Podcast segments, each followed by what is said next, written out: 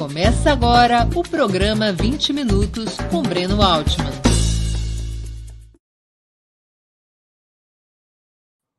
Bom dia. Hoje é 17 de novembro de 2022. Estamos dando início a mais uma edição do programa 20 Minutos. No debate político brasileiro, uma das questões mais interessantes talvez seja a contradição entre existir uma extrema-direita antissistema, que se constitui como alternativa viável de governo e poder, representada pelo bolsonarismo, mas sem uma contrapartida à esquerda. Nesse campo, no campo de esquerda, os partidos de massa estão todos incorporados, com maior ou menor intensidade, ao sistema da democracia liberal nesse período histórico, até mesmo assumindo a defesa desse sistema contra a ofensiva do neofascismo. Os grupos que se reivindicam como integrantes da esquerda revolucionária ou radical têm atualmente baixa influência eleitoral e social, pouca inserção no sindicalismo e nos movimentos populares, importância minguada no debate cultural. Para muitos, o golpe de 2016 expôs graves erros da estratégia petista, que teria fracassado na sua hora da verdade, quando a contra-revolução burguesa, de caráter preventivo, se colocou em movimento e derrubou a presidenta Dilma Rousseff. Embora a crítica à esquerda dessa estratégia tenha conquistado maior audiência em tempos recentes, especialmente entre a juventude, o partido que emerge com maior força da resistência ao golpismo é novamente o PT, liderado por Lula, aparentemente sem mudanças relevantes na estratégia que foi derrotada há seis anos. Até mesmo o PSOL, principal dissidência da história petista, criado em 2004, até mesmo o PSOL, pela primeira vez, abriu mão de ter candidatura própria à presidência, confluiu para a Frente Ampla pró-Lula e integra a equipe de transição sob coordenação de Geraldo Alckmin, o vice-presidente eleito. Será que teriam desaparecido as condições históricas nas quais seria possível o surgimento de uma esquerda anticapitalista de massas, capaz de confrontar o neofascismo a partir de uma perspectiva antissistema, ultrapassando os limites da democracia liberal? Para conversarmos sobre esse tema, nosso convidado de hoje é Milton Temer. Oficial da Marinha caçado pelo golpe militar de 1964, foi militante do Partido Comunista Brasileiro nas décadas de 60 e 70. Jornalista político de destaque após a expulsão da caserna, realizou importantes reportagens na América Latina e África para vários dos mais relevantes veículos de imprensa. Filiado ao Partido dos Trabalhadores entre 1988 e 2003, exerceu por essa legenda mandatos como deputado estadual e federal. Rompeu com o PT em 2003 por discordar da política econômica do primeiro governo Lula, colaborando no ano seguinte com a fundação do PSOL, agremiação a qual permanece filiado. Bom dia, Milton. Muito obrigado por aceitar nosso convite. Uma honra ter sua presença no 20 Minutos. Bom dia, meu caro Breno. Honra para mim estar com você, agradecendo de pronto a forma, primeiro, de apresentação da conjuntura que a gente vive, com a qual eu tenho quase nenhuma discordância, talvez nenhuma, e a generosidade dos qualificativos sobre a minha vida política. Milton, com raríssimas exceções, não há hoje no mundo ocidental partidos capazes de representar com força popular e eleitoral uma alternativa de poder a partir de uma perspectiva anticapitalista, ao contrário do que ocorria no século XX, quando milhões de pessoas, dezenas de milhões de pessoas, se incorporavam ao movimento comunista. As principais legendas de esquerda parecem oscilar no mundo inteiro entre o social-liberalismo, como é o caso da social-democracia europeia, e o reformismo progressista. Como você explicaria as razões desse cenário? Bom, em primeiro lugar, nós tínhamos no século XX uma polaridade planetária indiscutível a partir da Revolução Bolchevique. Revolução Bolchevique que é responsável, sem nenhuma dúvida, pela criação de um Estado militar, com apoio e sustentação ideológica da sua base social, que enfrentou o nazismo na Segunda Guerra Mundial e foi decisivo na derrota desse nazismo. Foi tão decisivo que criou uma expectativa planetária de que esse, essa era a forma mais eficiente de desenvolver uma nação, que fez com que as potências capitalistas se empenhassem em entregar muito do que era reivindicado, eles resistiam a integrar, porque você sabe perfeitamente que se dependesse do capitalismo, estariam sozinhos, sem nenhuma contestação, sem nenhuma luta social expressiva, sem nenhum confronto direto, estaríamos até hoje vivendo a realidade de 16 horas de, de jornada para quem ainda estivesse no chão, no chão da, no chão da fábrica. Estou fazendo eco? A impressão que me deu. Tá Posso continuar? Pode continuar. Bom, então eu entendo que você fez um, um, um diagnóstico perfeito. O social-liberalismo, que aparece a partir dos anos 90, com o identitarismo sectaritado, porque vamos entender bem, sempre foi da tradição dos, dos partidos revolucionários, as lutas setoriais sempre foram tradição mulheres pela paz dos negros, juventude. Você que foi militante do Partido Comunista, foi militante da juventude, sabe disso. Onde você estivesse naquele momento havia isso. Mas a, a sectarização do identitarismo, mais a, a, a espécie de, digamos assim, de frustração com o fim da polarização pela forma absolutamente inesperada da decomposição da União Soviética, juntando-se a isso uma revolução digital em mãos do capital privado, que fez com que, longe de diminuir a jornada de trabalho, que seria aquilo que Marx sonharia com o progresso e o desenvolvimento das forças produtivas, resultou sim numa informalidade crescente, na uberização e, fundamentalmente, numa alienação de pessoas se considerando patrões de si mesmas, porque passam a ser donas do seu instrumento, da sua ferramenta, sem ser dona do meio de produção ao qual continuam condicionadas, que são, enfim, as plataformas de Uber, Amazon e coisas do gênero. Então, é muito difícil realmente a conjuntura em que a gente se encontra, distinta do século XX, que foi o século, enfim, da afirmação da luta operária em diversos países.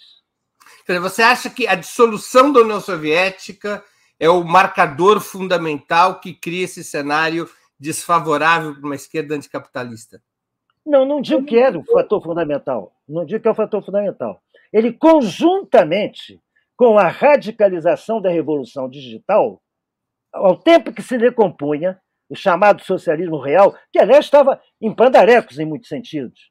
aliás, você, você morou na União Soviética um tempo, não? Morei, morei em Moscou um ano, morei dois anos em Budapeste, que, aliás, foi diferente, onde se fazia uma experiência parecida com Janos Kadar, se fazia uma experiência parecida com Dubček em Praga. Bom, mas a União Soviética era uma tragédia no período brezhneviano.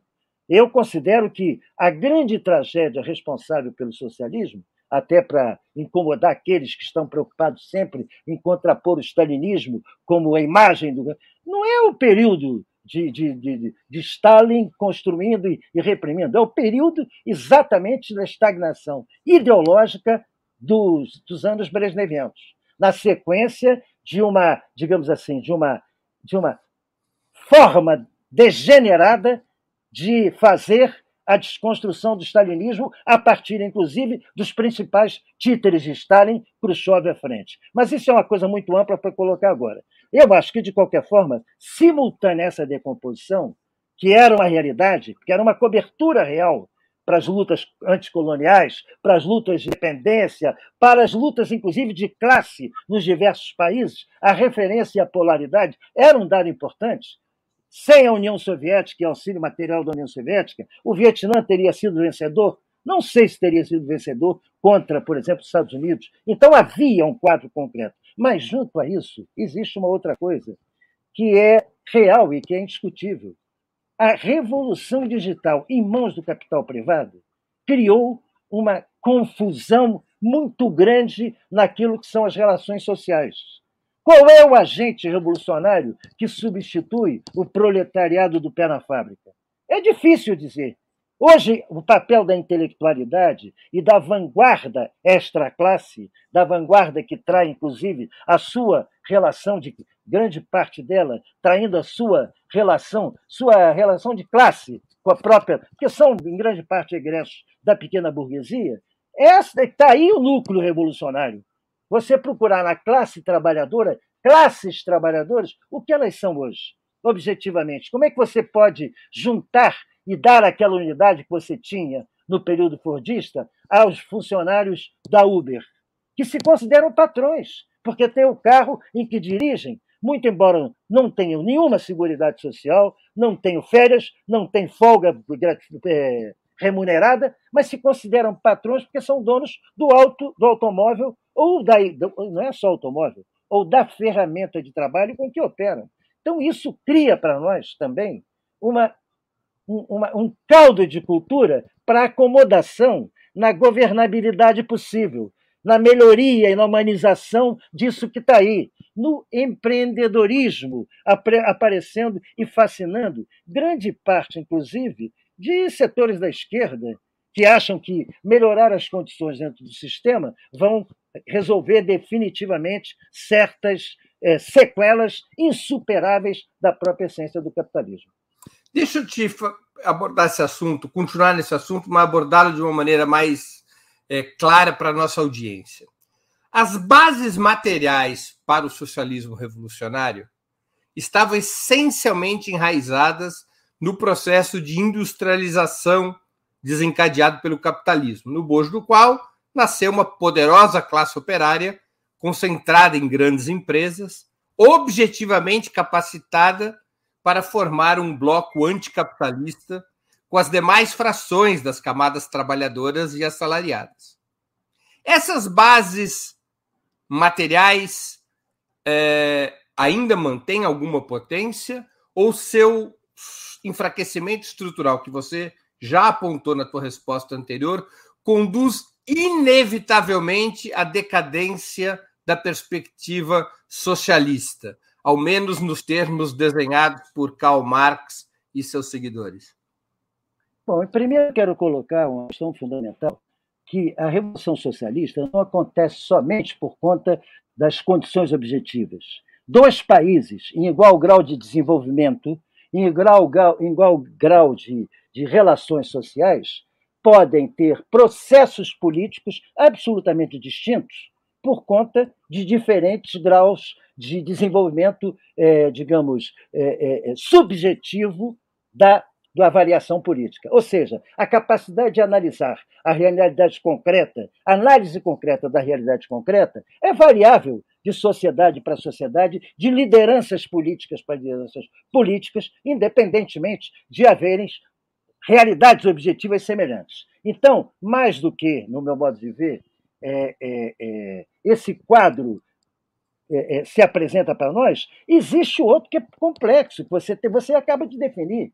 As, a realidade objetiva da criação do agente revolucionário na concepção marxista mudou de uma forma qualitativa.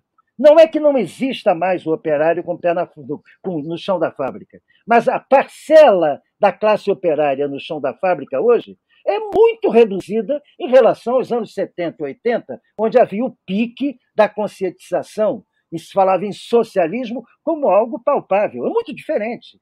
A, a parcela do que está. Existe, aliás, um documentário que eu acho genial, você deve ter visto, Eduardo Coutinho, junto com, Zé, com o João Moreira Salles, fizeram a cobertura da campanha de Lula em 2002. João Moreira Salles seguiu Lula e Eduardo Coutinho foi fazer o, o, o, a reportagem sobre as bases sociais históricas de Lula. E tem um episódio ali que eu não esqueço.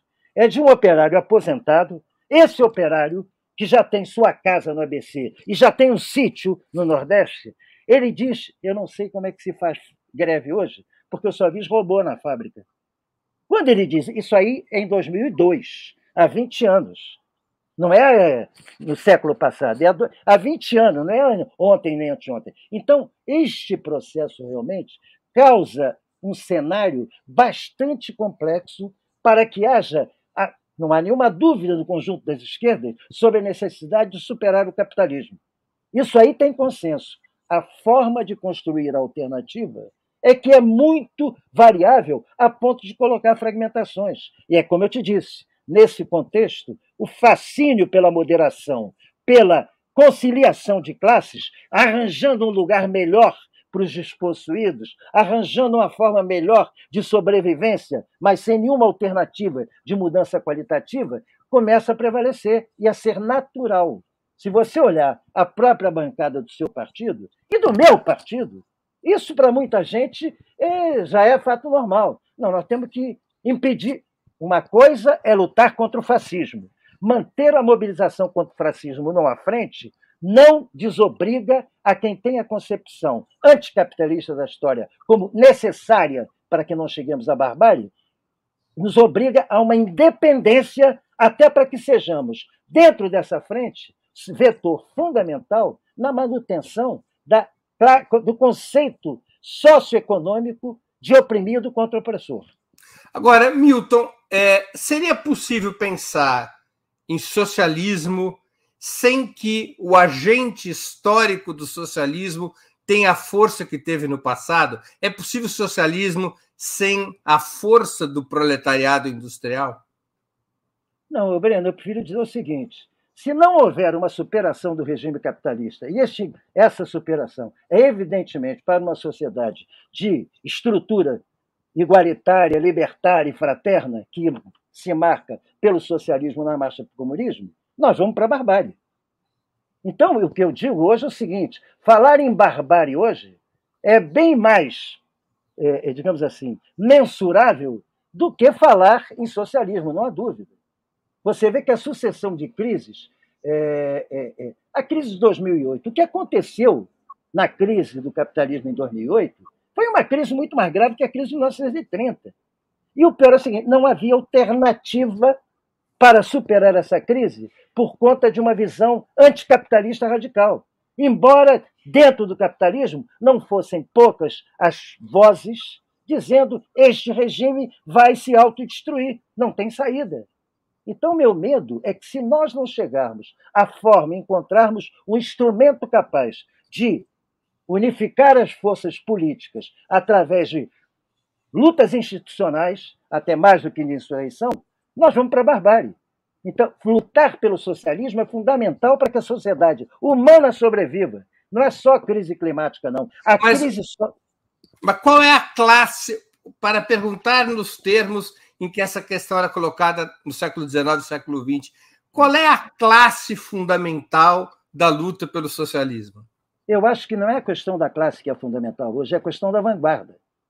Eu, eu me coloco hoje, eu que fui um gramsciano histórico, eu recupero de Gramsci a categoria que ele coloca como cesarismo positivo. Nós temos uma realidade concreta.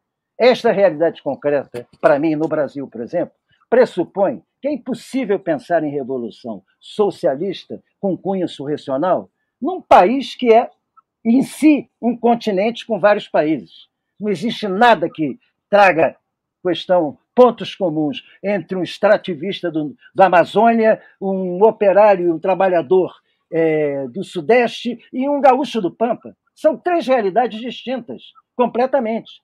A única coisa que unifica essas três regiões, essas três realidades, em torno do modelo de sociedade, por incrível que pareça, não é greve geral, é campanha presidencial. A campanha presidencial, pelos caminhos institucionais, se nós chegarmos não só a eleger um presidente, mas a eleger um presidente superando essa barbárie que faz com que esse processo absurdo que faz com que o legislativo seja sempre conservador, sempre fisiológico, sempre é, é, falsamente representativo da realidade brasileira, a não ser pela via da eleição de um presidente que realize um programa de ruptura com sustentação social e enfrentamento, algo semelhante ao que está acontecendo, por exemplo, na Bolívia. Na Bolívia, vem acontecendo quase há uma década, com idas e vindas, mas de uma certa forma não existe uma classe operária na Bolívia. Existem nações dentro da Bolívia conduzidas por um processo de, de ideologizado, de concepção de luta de classe, não pela forma tradicional e clássica da leitura marxista, mas da realidade do, da, da, das relações sociais, tais como se apresentam no mundo de hoje. Então, eu acho que é possível, sim, através da luta institucional, através da eleição de alguém, eu acho que nós tivemos uma oportunidade qualitativa em 2002 que não foi aproveitada, lamentavelmente. Por que a crise do capitalismo e da democracia liberal, na sua opinião, ao contrário do que ocorreu nos anos 10 e 20 do século passado, não engendra uma polarização entre fascismo e ruptura pela esquerda? Por que apenas emerge dessa crise uma corrente de extrema-direita rupturista, mas não uma esquerda rupturista com força de massa? Primeiro, porque a própria sociedade é diferente da que era naquela época. Nós temos hoje uma classe média, e o Piketty faz um estudo interessante sobre isso no último livro dele, A História da Igualdade, uma coisa assim, um livro. Ele faz um estudo muito interessante, mostrando que, por incrível que pareça, avançamos muito na luta pela igualdade e, ao mesmo tempo, radicalizamos a desigualdade social. Por quê? Porque esta luta pela igualdade favoreceu, digamos, a ascensão de uma classe média que passa a ser proprietária, no seu conjunto, no seu conjunto, de um significativo espaço de renda e propriedade, e, e propriedade material. Esta classe média hoje, que antes era um espaço onde disputávamos disputávamos, porque a classe média era muito mais pobre nos anos 20 e 30 do que é hoje, disputávamos ideologicamente, essa classe média hoje é muito vulnerável à concepção de que eu vou chegar lá em cima.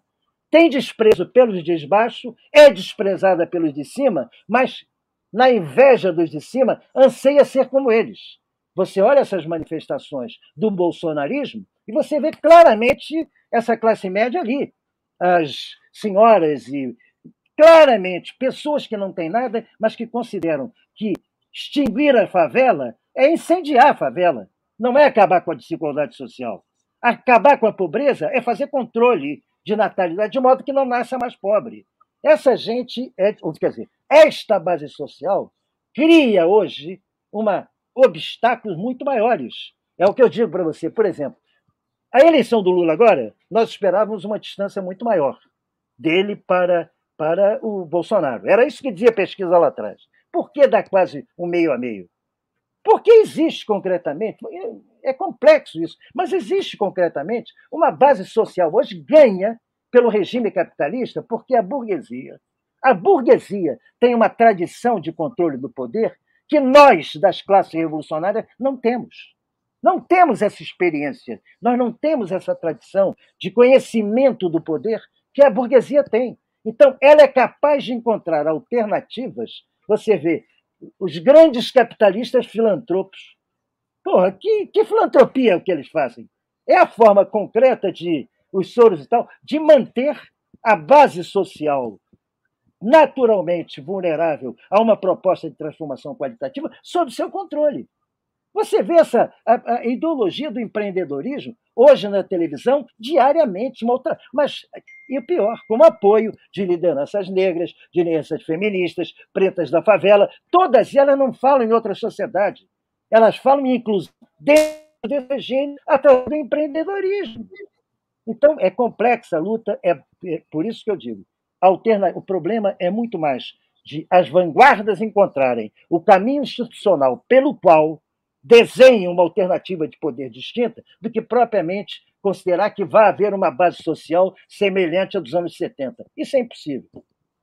A crescente polarização entre o sistema imperialista liderado pelos Estados Unidos e o bloco geopolítico comandado pela China amplia possibilidades para, uma, para a emergência de uma esquerda socialista e antissistema nos países capitalistas?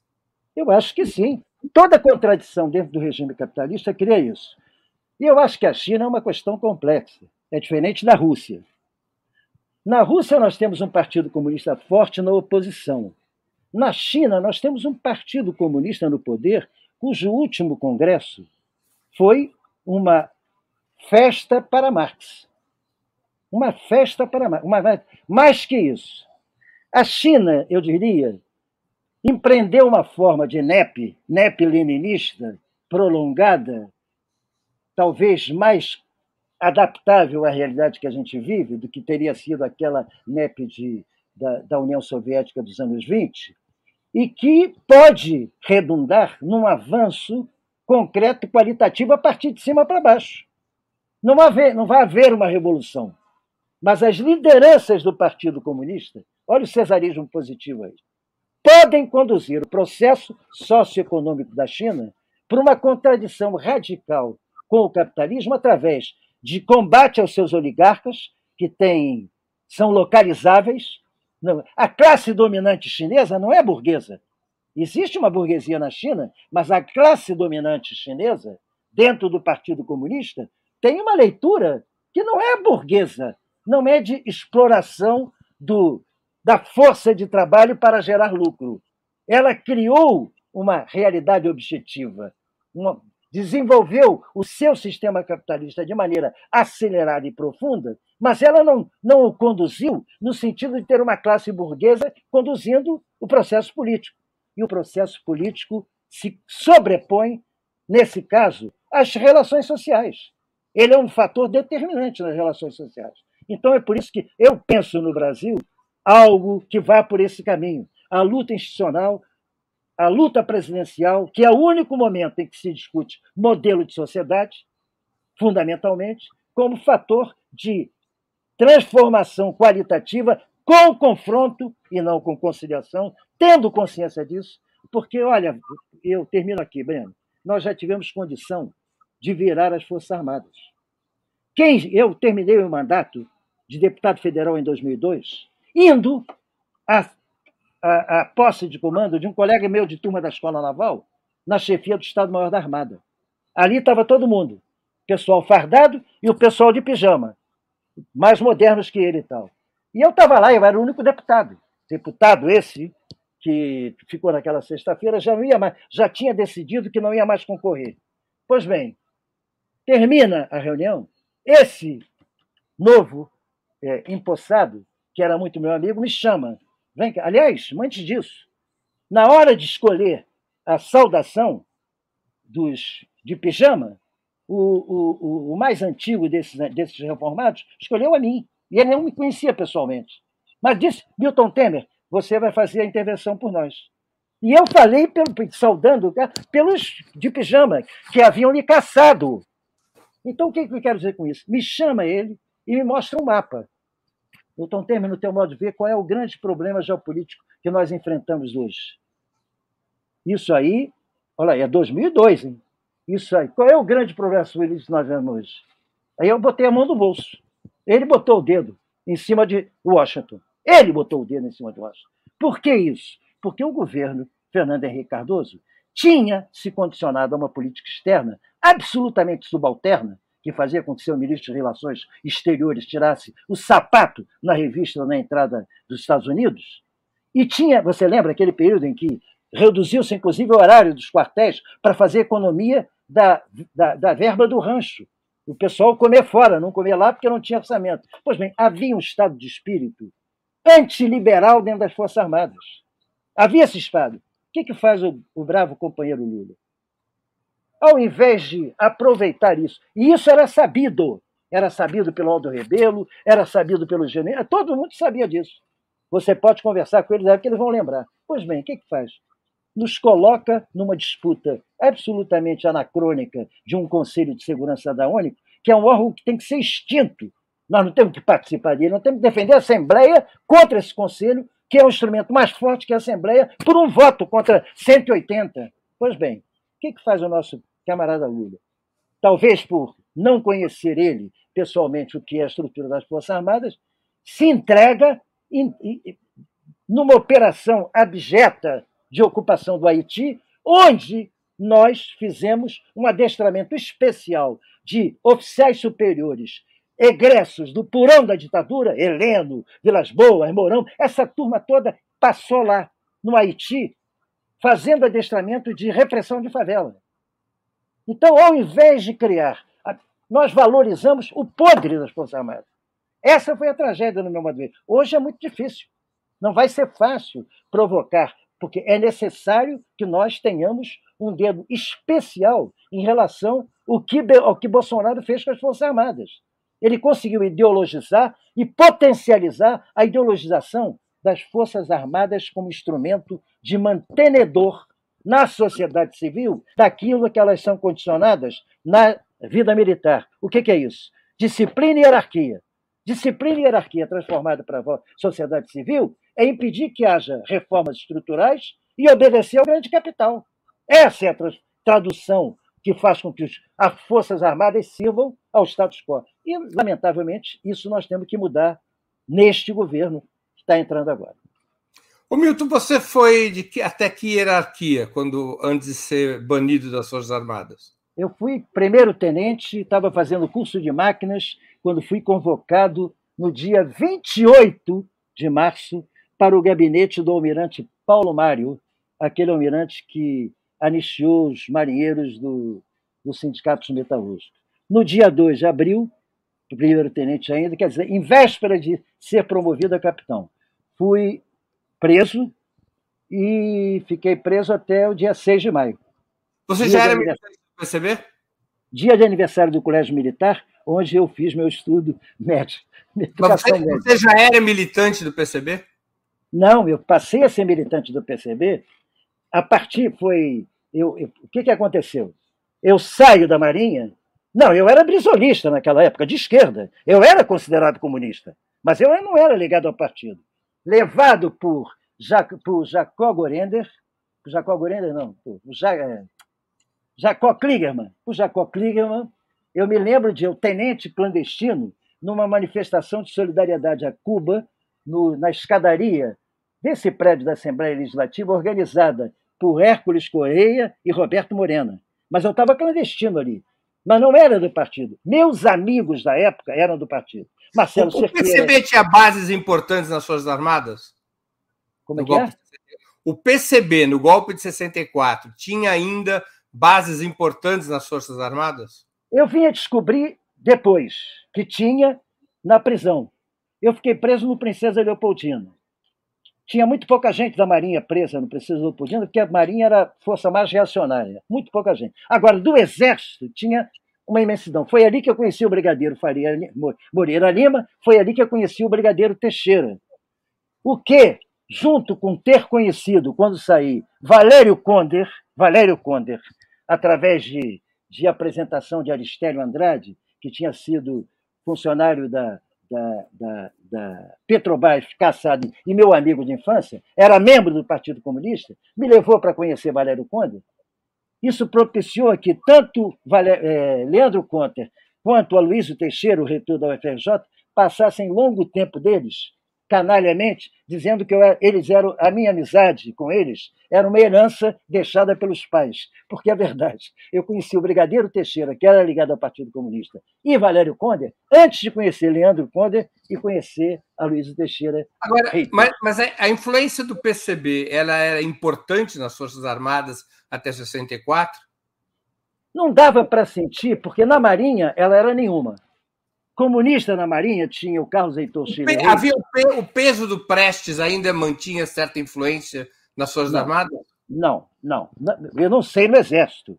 Eu estou falando pela Marinha. No Exército é outro quadro, é outra realidade. O Exército tinha muito oficial de esquerda, tinha oficiais no partido, sim, muito. Isso não há dúvida muita. A organização militar. Agora, o próprio Partido Comunista tinha muita reserva dessa sua organização militar. Muita reserva. Você não entrava como militar no Partido Comunista de uma hora para outra porque decidisse ser. Nunca me convidaram para ser do Partido Comunista, embora eu claramente fosse um defensor do, do, do governo Jango. Eu só fui convidado a entrar no Partido Comunista depois de caçado. Eu, nas Forças Armadas, era visto, era tanto que eu fui convocado para o gabinete do ministro Paulo Mário. Eu estava num curso de máquinas, ou seja, que reunia duas turmas de, cap, de tenentes e capitães-tenentes, e eu era o, a referência de esquerda desse grupo. Evidentemente, se, se fosse uma coisa fácil na Marinha, eu teria sido convidado. Nunca fui convidado. Agora, é claro, no Exército, o cenário era distinto. Quem comandava a organização militar do PCB em 64? Quem era o responsável por ela? Eu não sei te dizer. Malina devia ter a ver com isso, Salomão Malina, porque era um egresso da FEB. Agora, não, peraí, mas tinha. tinha olha, Brigadeiro Teixeira, é, é, certamente. O Brigadeiro Teixeira era membro do partido e chegou a ser comandante da primeira zona aérea. Exatamente, exatamente, exatamente. Brigadeiro Teixeira, sim, certamente. Agora, Moreira Lima, por exemplo, não, era um nacionalista. A turma havia comunista. Mas, havia, mas de alguma maneira, a organização militar do partido ela se reportava diretamente ao Prestes? Eu não sei te dizer, porque eu, como eu não era do partido nessa época, eu te confesso que você está me fazendo uma pergunta que me obriga a uma certa pesquisa que eu nunca tentei fazer. Porque, na verdade, havia os militares de esquerda, os militares de esquerda, havia, sem dúvida. Porque ali era, era muito difícil saber qual era a diferença entre o apoiador de Jango e o membro do Partido Comunista. Entendeu? Porque eram coisas que se integravam. O governo Jango propunha reformas que eram mais avançadas do que os documentos do Partido Comunista. O Partido Comunista, por sua declaração de 58, foi o precursor do, da conciliação de classe. Vamos ter isso claro. Eu, esse partido, eu sou muito mais eu sou muito mais do Manifesto de Agosto do que da Declaração de 58, da Declaração de Março, sem nenhuma dúvida. Acho que tinha muito mais a ver com a realidade brasileira, embora mal aplicada. Agora, o problema concreto é que era difícil de saber, neste contexto, quem era um simples legalista e quem era é, é, membro do partido. Como é que isso se define? Tem muito legalista que, na última hora, pulou do barco por conta da anistia aos marinheiros, que a questão da hierarquia conta muito para a consciência militar, entendeu? Porque não existe assembleia para decidir a forma de combater o inimigo. Você cumpre ordens de comando, entendeu? A, conce, a, a concepção de democracia é muito difícil de fazer entender o militar a concepção de democracia. Democracia para eles é exclamação. Por formação, desde o colégio militar, passando. Se eu não tivesse um pai consciente, que meu pai foi contribuiu com o Socorro Vermelho. Meu pai era os amigos do meu pai, aliás, na década de 40, eram todos judeus, porque naquela época eram judeus que eram comunistas. Os árabes eram todos conservadores. Por que Você vem de origem síria, né? Origem síria, mas qual era o problema? E você não tem parentesco com o outro Temer, o Michel. Porque o Temer dele é sobrenome, o meu não é. Meu sobrenome é Haddad. Meu ah. pai é de família pobre Haddad. O Temer é. O que, que é? Por que, que o Temer Haddad aparece? Haddad é como se fosse o Silva. É, Haddad, o meu. Não, mas o meu, meu sobrenome legal é Temer. Mas de origem, não. Por que, que é Temer? Porque os árabes têm a, a questão do, do nome e prenome. Eu, meu pai é, é, é Ibn filho e pai. Então, o Ibn Yabu não é clandestinidade, não, é uma forma de tratar. Meu pai chegou no Brasil, ainda jovem, vindo da Argentina, para onde foi enviado pela minha avó, porque o pai dele havia sido assassinado pelos ocupantes turcos. Então, como ele era o filho primogênito, a mãe dele o mandou para a Argentina, onde ele tinha um tio com o qual ele não se deu bem e veio para o Brasil. Ao entrar no Brasil, ele se apresenta como que Gabriel do Temer. Temer era o prenome do avô que ele tinha, que ele adorava. Hum. No caso do, do, do, Michel Temer, isso existe também. O último nome dele é Lully, que não é sobrenome de família, é o prenome da avó dele. Entendi. Antes de continuarmos, eu queria pedir a vocês que contribuam financeiramente com Opera Mundi. Há seis formas de fazê-lo. A primeira é a assinatura solidária em nosso site, operamundi.com.br barra apoio. A segunda é se tornando membro pagante em nosso canal no YouTube. Basta clicar em Seja Membro e escolher um valor no nosso cardápio de opções. A terceira é contribuindo agora mesmo com o Super Chat. A quarta, nos enviando um super sticker. A quinta, através da ferramenta Valeu, valeu demais quando assistirem aos nossos programas gravados. A sexta é através do Pix. Nossa chave no Pix é apoia.operamundi.com.br. Vou repetir. Nossa chave no Pix é apoia.operamundi.com.br. Além dessas seis formas de contribuição, lembre-se sempre de dar like, de clicar no sininho e de compartilhar nossos programas com seus amigos e nos seus grupos. Quem ainda não estiver inscrito em nosso canal, essa é a hora de fazê-lo a mais eficaz de todas as armas contra as fake news é o jornalismo de qualidade. Apenas o jornalismo de qualidade coloca a verdade acima de tudo. E esse jornalismo que a Opera Mundi busca oferecer todos os dias depende da sua contribuição, do seu apoio, do seu engajamento, do seu bolso. Não importa o valor com o qual você possa e deseja contribuir, qualquer valor é bem-vindo e desejar eu agradeço. Milton, você se opôs na luta interna do PSOL ao apoio à candidatura de Lula já no primeiro turno. Qual a razão? Eu vou encontrar a melhor definição para isso numa forma sintética que eu ouvi de você. Porque eu era a favor de uma frente de esquerda no primeiro turno para que houvesse, na frente ampla do segundo turno, uma posição diferente e independente, que tensionasse e que mostrasse que não havia nesta aliança com Lula apenas uma posição defensiva. Ou seja, era, no meu modo de ver, o PSOL perdeu aquilo que era sua característica básica, que era de marcar um eixo referencial para essa esquerda combativa no campo institucional. Um eixo que, inclusive, tem a atenção do, da UP, tem a atenção do PCB. Se o PSOL tivesse lançado um candidato próprio, acredito que o outro candidato da esquerda dita combativa seria talvez, assim mesmo discutindo, o PSTU. Porque eu me lembro perfeitamente que em 2006, PCB, PSTU, todos queriam a Heloísa como candidata a presidente para afirmar esta posição específica da frente de esquerda, que nunca hesitou em deixar claro que, num segundo turno, estaria com Lula e de maneira, como esteve com Haddad, como esteve contra o impeachment, de maneira muito clara e combativa. Você é favorável que o pessoal participe na equipe de transição e no terceiro governo Lula? Não, e não é por, por fazer, não é por defender uma posição sectária. É porque acho que a melhor forma do PSOL defender o governo Lula é mantendo a sua independência.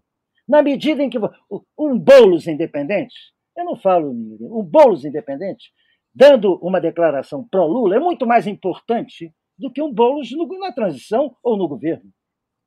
Então, eu estou muito alinhado dentro do PSOL com posições que têm sido defendidas pelo deputado Glauber Braga. Ele tem mantido essa lucidez, ele, ele deixou isso claro, aliás, no dia da disputa no colégio eleitoral do PSOL, onde ele obteve 44% dos votos, ele deixou claro: não tenho nenhuma dúvida que, se depender da nossa renúncia para que Lula ganhe no primeiro turno, eu renuncio na véspera. Ele deixou isso claro. Quer dizer, nós tínhamos uma posição clara do combate contra o fascismo. Mas o combate contra o fascismo não podia, no nosso modo de ver, reproduzir algo, reproduzir algo que tinha ocorrido já lá atrás, no, na campanha de 2002. E o que é bizarro é que, em 2002, Lula tinha uma base social muito mais organizada, muito mais mobilizada, não havia direita nos termos que há hoje, não havia essa direita, era antiga maioria silenciosa, fragmentada, que só se manifestava no dia da eleição e que, lamentavelmente, a forma como a gente conseguiu conduzir o processo posteriormente, durante os diversos mandatos, geraram a aglutinação dessa maioria silenciosa, que não existe mais como silenciosa, mas sim como estridente, barulhenta, mobilizada e o que é pior, armada. E nós estamos numa posição defensiva porque estamos dentro todos, não todos. Glauber Braga continua enfrentando Arthur Lira na Câmara dos Deputados. Fazer um acordo com Arthur Lira para ter a PEC da transição é dar queijo para o rato, objetivamente, sem colocar armadilha, objetivamente. Então, você sabe perfeitamente, isso vem da Revolução Francesa. É da ordem natural do capital que o grande capital use as forças populares enquanto ele resolve o conflito entre si. No dia em que eles resolvem o conflito entre si, chegam a um acordo entre eles, se unem para esmagar as forças populares. Então, é fundamental que haja uma manifestação independente, até para dar sustentação na luta contra o fascismo e para tensionar no sentido em que se concretize aquilo que Lula colocou no seu discurso, que contou com o nosso apoio. Ou seja, fundamental agora é a responsabilidade social e não fiscal que sim, vamos parar com esse negócio de meta de inflação e vamos pensar em meta de crescimento desigual, igual, igual e, e democrático. Isso aí teria nosso apoio, independente, de maneira muito mais ostensiva e eficaz. Até porque, dentro do próprio PSOL, essa posição usa uma grande parte do PSOL, vejo hoje, já como a direita do PT. No PT estarão à direita. Os quase 20 anos de existência do PSOL, sem conseguir superar o PT em força eleitoral e social, nem chegando perto, não seria uma prova de que o petismo poderia ter virado algo semelhante ao trabalhismo britânico? Um espaço comum a todas as correntes do movimento operário socialista, fora do, do qual não há chances reais de governo e poder? Eu queria analisar isso pelo lado do PSOL. Não há possibilidade de fazer essa comparação, Bruno. Se você.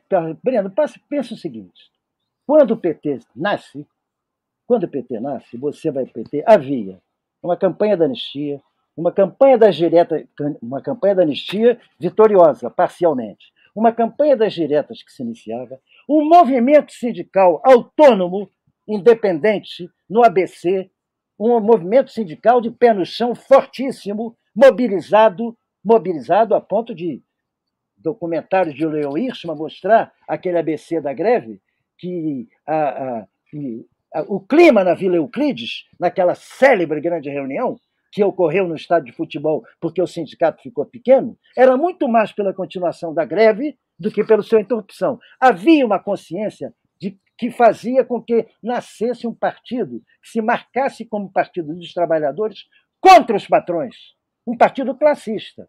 Havia uma luta interna dentro da União Soviética, buscando uma nova forma, principalmente durante o período do Andropov, que foi o período mais positivo daqueles anos todos para mim, e que lamentavelmente foi muito curto, de uma reforma na forma, uma democratização dentro da garantia da manutenção do socialismo. Havia todo um clima que deixou de existir no nascimento do PSOL.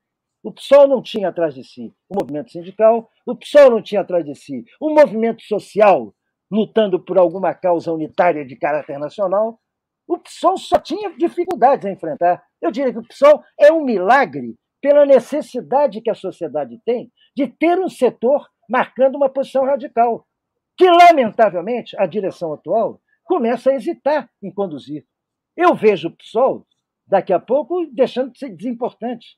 Não só porque, se você me perguntar, existe dentro da bancada. Dentro da bancada do PSOL existe Glauber, existe é, é, é, a, a existe a minha. Ai, meu Deus, me deu branco agora a minha companheira do, Fernanda Malchiona. Agora, quem é combativo e faz a luta anticapitalista no Congresso, dentro do PSOL começa a ter dificuldade. Começa a ter dificuldade. Aqui no Rio, Chico Alencar, talvez, com sua forma muito especial mas de uma forma geral, está muito mais uma luta identitária do que uma luta anticapitalista, marcando o partido e marcando o parlamento.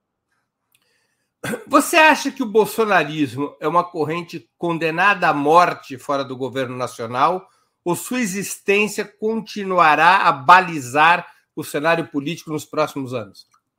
Eu não tenho a menor dúvida que vai continuar muito forte, porque ela sempre existiu.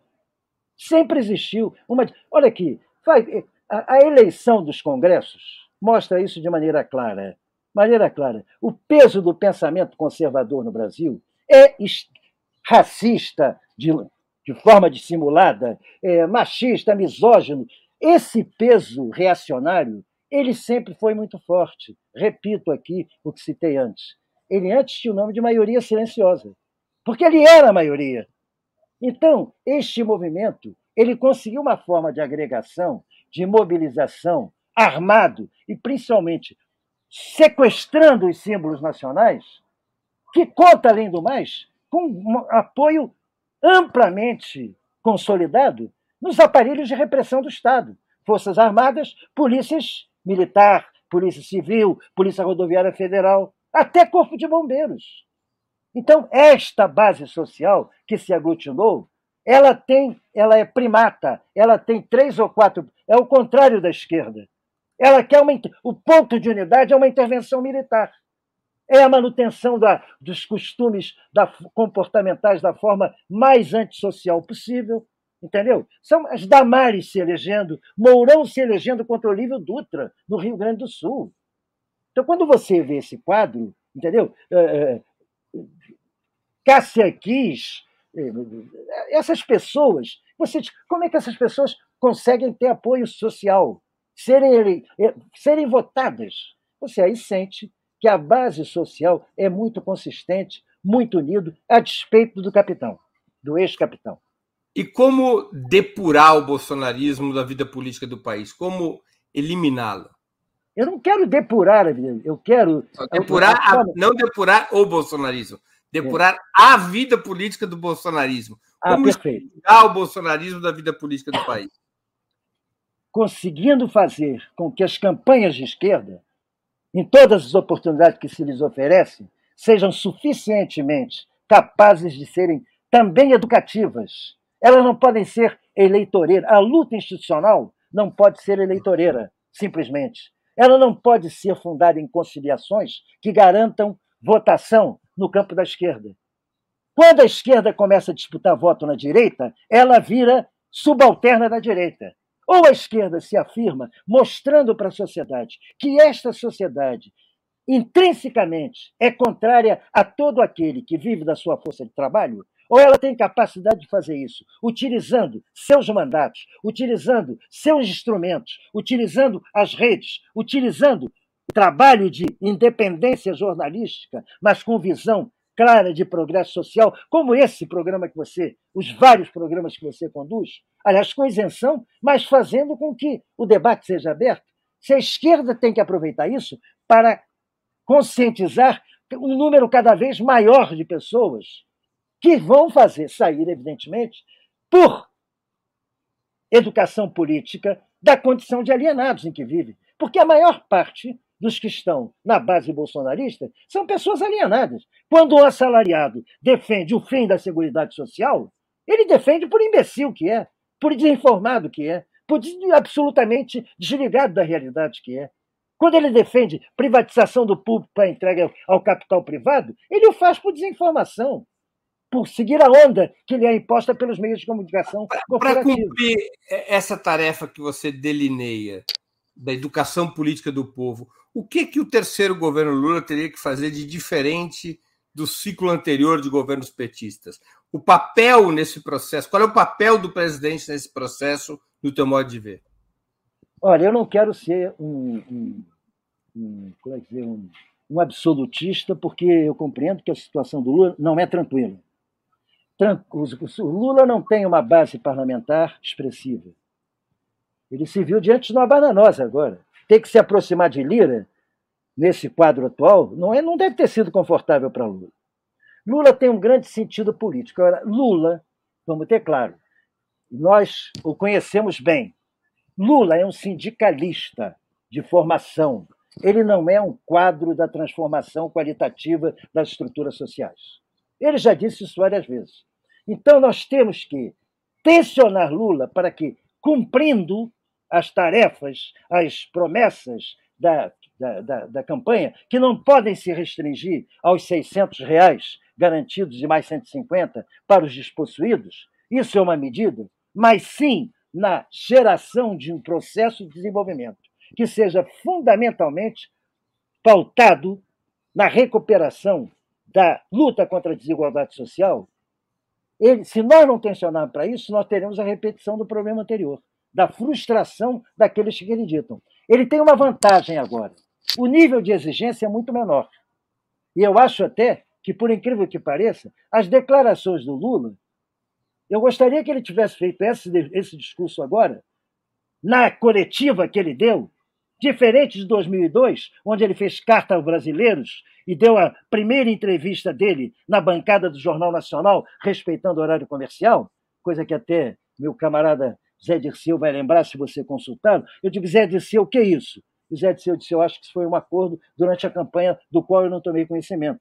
Então, objetivamente, ele fez agora, em condições muito piores, um discurso muito mais avançado do que fez na entrada de 2002. Tomara que isso represente uma disposição de luta para a formação de uma base social consistente que se mobilize para ir para a rua, para defender seus direitos, porque está vendo um presidente tentar aprová-los. Porque se nós ficarmos no discurso tal como ele está agora, a base vai ficar em casa esperando o Lula decidir. E quando se limitarmos a barrar o fascismo, o grande risco que a gente corre é ver esse fascismo voltar em 2006 com outra cara. 2026. 2026. Então, deixa eu voltar para a questão militar. O Lula deveria fazer que nem o presidente colombiano Gustavo Petro e fazer a limpa dos oficiais superiores de extrema-direita, passando-os para a reserva, aproveitando até da lei brasileira que prevê o, o, a, passagem à reserva no caso dos oficiais serem caroneados? Eu acho, inclusive, é preciso considerar outra coisa. A situação da Colômbia é muito mais conflagrada que a do Brasil. A direita colombiana é uma direita fascista, com base americana dentro do país, unida ao, ao, ao, ao, é? ao narcotráfico de Cali, com o qual liquidou o narcotráfico de Medellín, mas unida ao narcotráfico de Cali, uma direita muito perigosa e que tem um passado de enfrentamento militar com grupos paramilitares operantes. O que Petro fez foi fundamental, no meu modo de ver, para garantir a estabilidade do governo dele. E comprova o seguinte: não tem que fazer limpa, tem que fazer seguir a ordem natural das coisas. Os ministros militares de uma legislatura, eles, ao terminar, eles, aliás, têm que ter a decência de colocar seus cargos à disposição. Até porque os de baixo querem ocupar esses lugares. A lógica das Forças Armadas pressupõe a reforma compulsória exatamente para garantir o quadro de carreira. Não tem sentido generais da ativa continuarem como tal nos ministérios. Então, Lula não estará fazendo nada de ofensivo às Forças Armadas. Pelo contrário, dentro das Forças Armadas hoje, eu tenho pelo que eu conheço de consciência militar, da mesma forma que eles têm o critério da disciplina da hierarquia, eles têm outro critério. Esse pessoal que está na administração civil, estou falando como um, um, um, um, coronel do quartel. Porra, peraí, eu estou aqui na caserna, com o pé na terra, dando instrução, cuidando de soldado com problema diário. Esse pessoal que está na administração civil está com o meu salário, mais o salário da administração civil. Tem alguma coisa errada nisso. Então, não existe nenhuma ideia de que as Forças Armadas querem garantir militares na administração civil. Eles querem ter o controle, sim, do comando militar. Mas ele não tem ideia de participar. Mas, mas o Lula deveria, por exemplo, pela, a, a, reforma compulsória prevê que, no caso da indicação, por exemplo, para o comando do Exército, de um general mais moderno, os mais Isso. antigos compulsoriamente passam para a reserva. Se o Lula indicar o vigésimo da fila, Exato. 19 vão para a reserva. Isso, isso, Você acha que o Lula deveria provocar um movimento desse tipo? Eu acho que ele precisa provocar. Se ele não provocar isso, a nota dos militares última que sai lá, ele vai ter contra ele o espírito conspiratório permanente contra, principalmente, qualquer transformação qualitativa na ordem social e econômica. Vai ter o espírito, porque vai ter contra ele. Já reparou que os comentaristas da Rede Globo estão muito preocupados em que Lula afirme que vai manter o teto de gasto, que vai manter o ajuste fiscal, que vai manter a teta de inflação, que vai manter o câmbio flutuante. Toda essa canalice neoliberal, eles estão muito preocupados com isso. Eles não estão contra o Bolsonaro por causa disso. Eu te, posso até dizer que eles estão contra o Bolsonaro porque não têm certeza que o Bolsonaro executa isso como eles querem. E eles estão achando que com Lula é mais fácil colocar alguém que faça aquilo que Paulo Guedes não pode fazer. Então, se isso acontecer, Lula vai estar numa armadilha.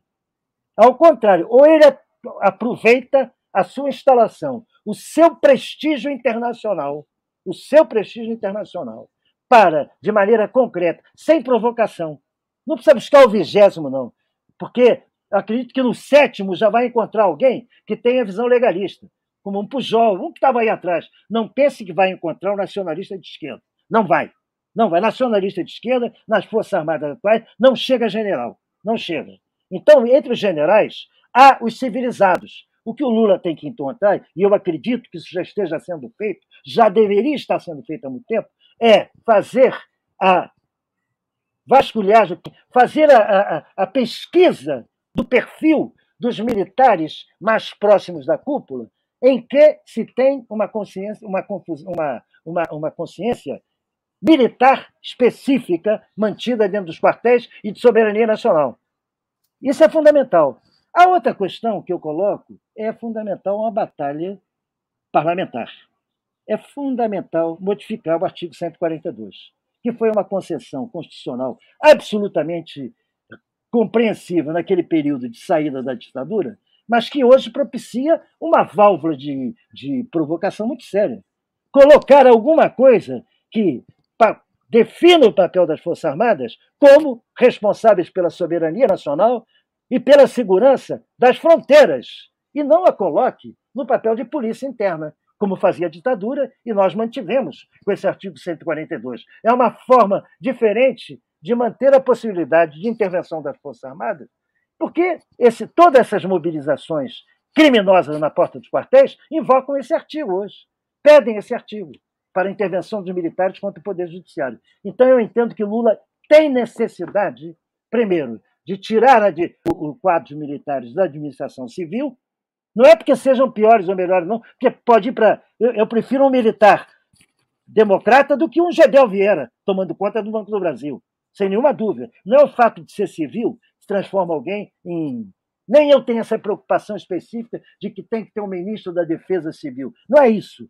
Tem que ter alguém que tenha compromisso real com o respeito à instituição das Forças Armadas como garantidora da soberania nacional contra a intervenção estrangeira. Milton, nós estamos chegando ao final da nossa conversa e eu queria te fazer duas perguntas que eu sempre faço aos nossos convidados e convidadas antes das despedidas. A primeira, qual livro você gostaria de sugerir aos nossos espectadores? E a segunda, qual filme ou série gostaria de indicar a quem nos acompanha? Bom, Breno, aos 84 anos de idade, sem pedir para eu indicar um livro, eu diria que é sacanagem. Porra. É sacanagem. Não posso indicar o um livro, mas também não vou indicar 15. Agora, eu acho que é fundamental para a formação política eu diria de sair desse aqui, que são os discursos e resoluções da convenção por parte de Robespierre. Olha as anotações que eu faço na parte final desse livro. São impressionantes, porque todas elas dizem a realidade atual, Robespierre. Mas eu não posso me, me, me subtrair, por exemplo, a indicar para aqueles que querem conhecer Marx o livro do Zé Paulo Neto, o Marx, Karl Marx, uma biografia é, que é sensacional é, eu considero talvez a mais completa biografia de Marx que eu já li. Essa aí. Não posso deixar de indicar, para quem queira se iniciar na política, um livro que eu considero bastante é, é, é bom para a formação, que é O Rumo à Estação Finlândia, do Edmundo Wilson, que tem edição de, de uma edição de bolso aí da Companhia das Letras. Esse livro é fundamental. E, por fim, é um livro que eu indico porque eu acho fundamental para ver o papel deletério do social-liberalismo como responsável pela, por essa crise que nós falamos dos partidos de esquerda revolucionário se transformarem em meros instrumentos do social-liberalismo, lamentavelmente não traduzido para o português, que é um livro do Guido Ligori, que é um dos maiores gramscianos da atualidade, chamado Quem Matou o Partido Comunista Italiano.